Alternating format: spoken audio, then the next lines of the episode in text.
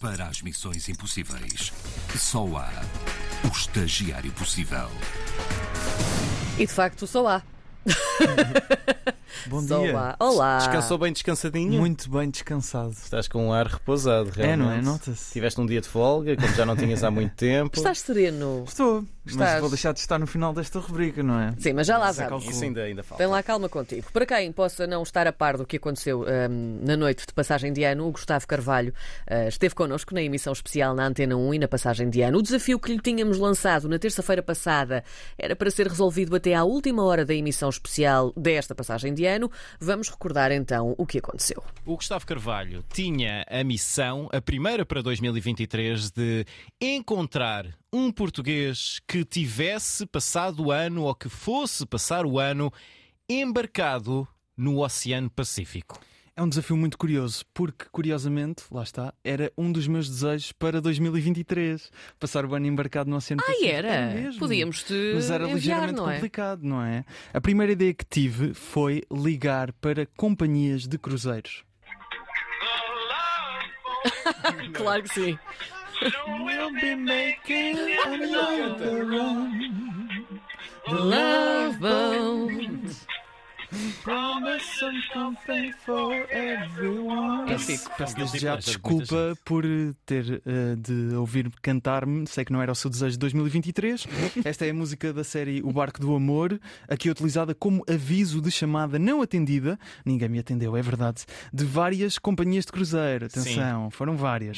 E o Barco do Amor promete na letra da canção algo para todos, mas neste não cumpriu. Eu tentei. tentei eu tentei então. Outra abordagem fui a agências de viagens. Conseguia de alguma forma ajudar-me a chegar a um passageiro ou a um, a um tripulante que esteja neste momento num cruzeiro no Oceano Pacífico? Infelizmente não é possível, devido aqui à proteção dos dados, não temos como fornecer esse tipo de informação nem da tripulação. Portanto, aqui a sugestão será mesmo contactar diretamente com uma companhia de cruzeiros, por exemplo, Portanto, de um lado não me atenderam, do outro disseram para tentar falar com quem não me atendia.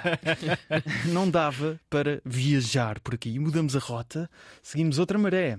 E há famílias portuguesas, caso não saibam, que viajam em barcos pelo mundo. Há, por exemplo, os cinco a bombordo. Eles partilham nas redes sociais as viagens que fazem. Eles, neste momento, estão em Portugal. Calma. Certo. Passaram cá a passagem de ano, mas conhecem um senhor que está na Indonésia. E vamos recordar aqui as aulas de geografia, João Bacalhau e Karina Jorge. Mal. A Indonésia é banhada de um lado pelo Oceano Índico Certo. e do outro pelo Pacífico. Muito bem. Para sorte vossa, Sim. a informação que me deram é que o senhor Norberto Serpa está no Índico. Ora, Oh, chatice. nós estamos num episódio especial do Estagiário Possível. Eu não podia falhar e, portanto, momentos como estes precisam de reações desesperadas. Mãe, eh, posso comprar um barco? Um barco? Nem carro tens. A Dona Cremilde. Já agora, um pequeno parênteses. A minha mãe, hoje, dia 1 de janeiro, faz anos. Portanto, muitos parabéns, mãe, e um Parabéns, ótimo Dona ano. Cremilde. Um beijinho, Dona Cremilde, uma querida. Exatamente. Portanto, a única solução era comprar um barco e seguir para o Oceano Pacífico. Agora falta-me dinheiro, tempo para chegar ao Pacífico e, de acordo com a minha mãe, também um carro. Entretanto. Há, não sei se sabem, existe neste mundo um país chamado Austrália que tem ali o Pacífico mesmo É à porta. pequenino esse país. Fernando, tu estás neste momento em Newcastle, na Austrália, certo? E vives aí há quanto tempo? Já vivo aqui desde 1981. São mais de 40 anos na Austrália e Newcastle fica na zona sudeste com o Pacífico, mesmo ali à porta. Agora, eu tinha de convencer o Fernando a ir ao mar na passagem de ano. E nós temos uma relação familiar, não é? Claro, tu és o filho do meu primo. O filho do meu primo. Portanto, o teu pai era irmão do meu avô paterno. Portanto, fica. Já fiquei confuso. Fica mais fácil quando é família, não é? Quando temos de pedir favores à família. Sim. Mas neste caso eu precisava que o Fernando tivesse um barco. Que- Quem é que te Não, emprestou eu. o barco? não, não, eu comprei um. Compraste um barco?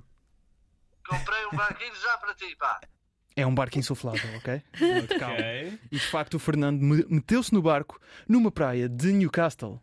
Aqui estou na Austrália, em Newcastle, no Pacífico, Oceano Pacífico. O som, o som do mar. Ouve- Ouvem-se as ondas, exatamente. Nós É teremos um vídeo nas redes sociais a comprovar tudo isto. Certo. Acontece que o Fernando passou de facto a passagem de ano ah, no mar. Só não foi a passagem de ano da Austrália, mas isso, digamos que são pormenores, não é? Eu acho que. Mas pronto, mas calma, Sim. calma, calma. Sim, sim, sim. Talvez inspirado pelo Fernando, decidi encontrar não uma, mas duas soluções para vocês. Miguel, eh, obrigado primeiro por eh, teres eh, tão rapidamente aceitado eh, vir aqui ter comigo, porque estou neste momento a comprar-te um barco insuflável, certo? Confirmas? Confirmo. Deste algum nome ao barco? É para Titanic. Era, mas era mesmo? Era mesmo o Titanic. Chamavam, lá em casa chamava o Titanic. Não te importas que eu mude o nome do barco? Nada, nada. Eu comprei um barco e temos agora um barco a entrar em estúdio. Está a entrar um barco insuflável, Insuflável. da Antena 1. Comprado num site de vendas de coisas em segunda mão. E de acordo com o desafio, eu tinha de encontrar um português que na passagem de ano estivesse embarcado no Oceano Pacífico. Eu rebatizei este barco, como podem ver, depois também teremos um vídeo nas redes sociais, chama-se agora Oceano Pacífico. Como Tem vocês uma bandeirinha portuguesa, podem atenção. ver, tem uma bandeira portuguesa, tem os logótipos da Antena 1 e da RDP Internacional. O barco esteve com. O barco esteve escondido durante esta emissão na Regi e eu passei a meia-noite dentro do barco. Portanto, eu encontrei-me, eu sou a resposta para o vosso desafio, mas não ficamos por aqui. Então? Lembram-se do senhor Norberto, Norberto Serpa, Sim. que está na Indonésia? Sim, sim, sim. sim. Ele afinal está no Pacífico. É verdade, partiu há três anos da ilha do Faial, nos Açores, e tem viajado pelo mundo. Onde é que vai passar a passagem de ano? Temos à frente já. Vou passar aqui num, num, num bar, num, num bar de cá da, Indonésia. E apesar de tudo, o Norberto vai viajando com muitas pessoas, não está sempre sozinho. A expressão que ele usou é que ele vai dando boleias a pessoas e ele regressa a Portugal quando consegue. Não vai passar a passagem de ano em cima de um barco no Pacífico, no entanto, mas são pormenores. Eu acho que são pormenores porque o Norberto está a fazer exatamente aquilo que sempre desejou. E quantos anos é que o Norberto tem?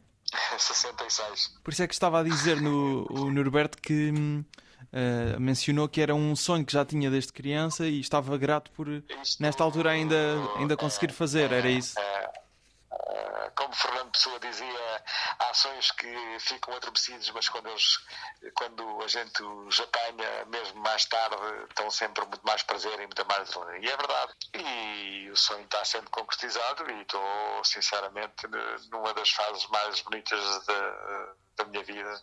E acho que qualquer ser humano que consegue chegar a esta altura, a esta idade e conseguir ter energia para fazer aquilo que eu ando a fazer, só se podia sentir feliz. Portanto, o meu desejo para 2023 é mais desafios para eu conseguir encontrar pessoas como o Norberto que estão eh, a esta idade a conseguir concretizar todos os desejos que têm e, portanto, que todas as pessoas como o Norberto, os nossos ouvintes, consigam concretizar os seus desejos em 2023. Um bom ano para todos.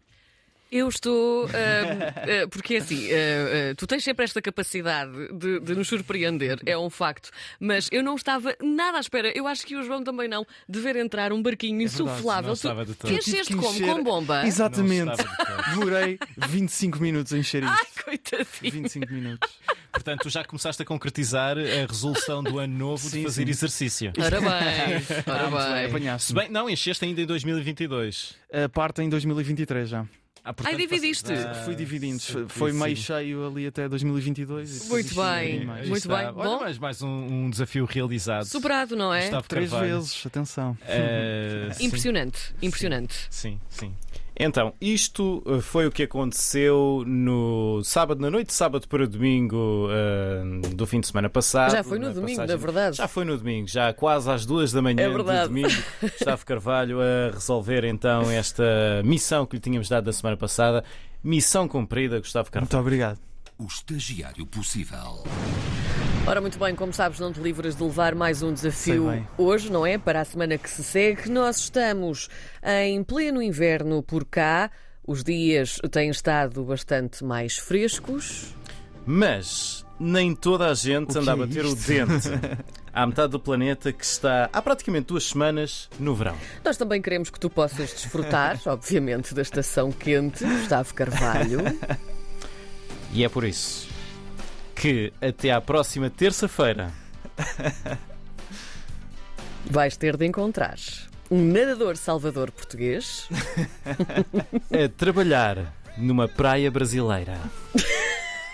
Uh, ok, ok. Vamos repetir? Vamos. Então, Até à próxima terça-feira, tu vais ter de encontrar Um nadador salvador português. a trabalhar numa praia brasileira. Agradeço e obrigado também pela trilha. Sim. O- Olha que incrível que isto é. Era É mesmo. indispensável. É mesmo. Maravilha, maravilha. Vai Está trabalhar, feito? Gustavo Carvalho. Vai Até trabalhar. Até para a semana.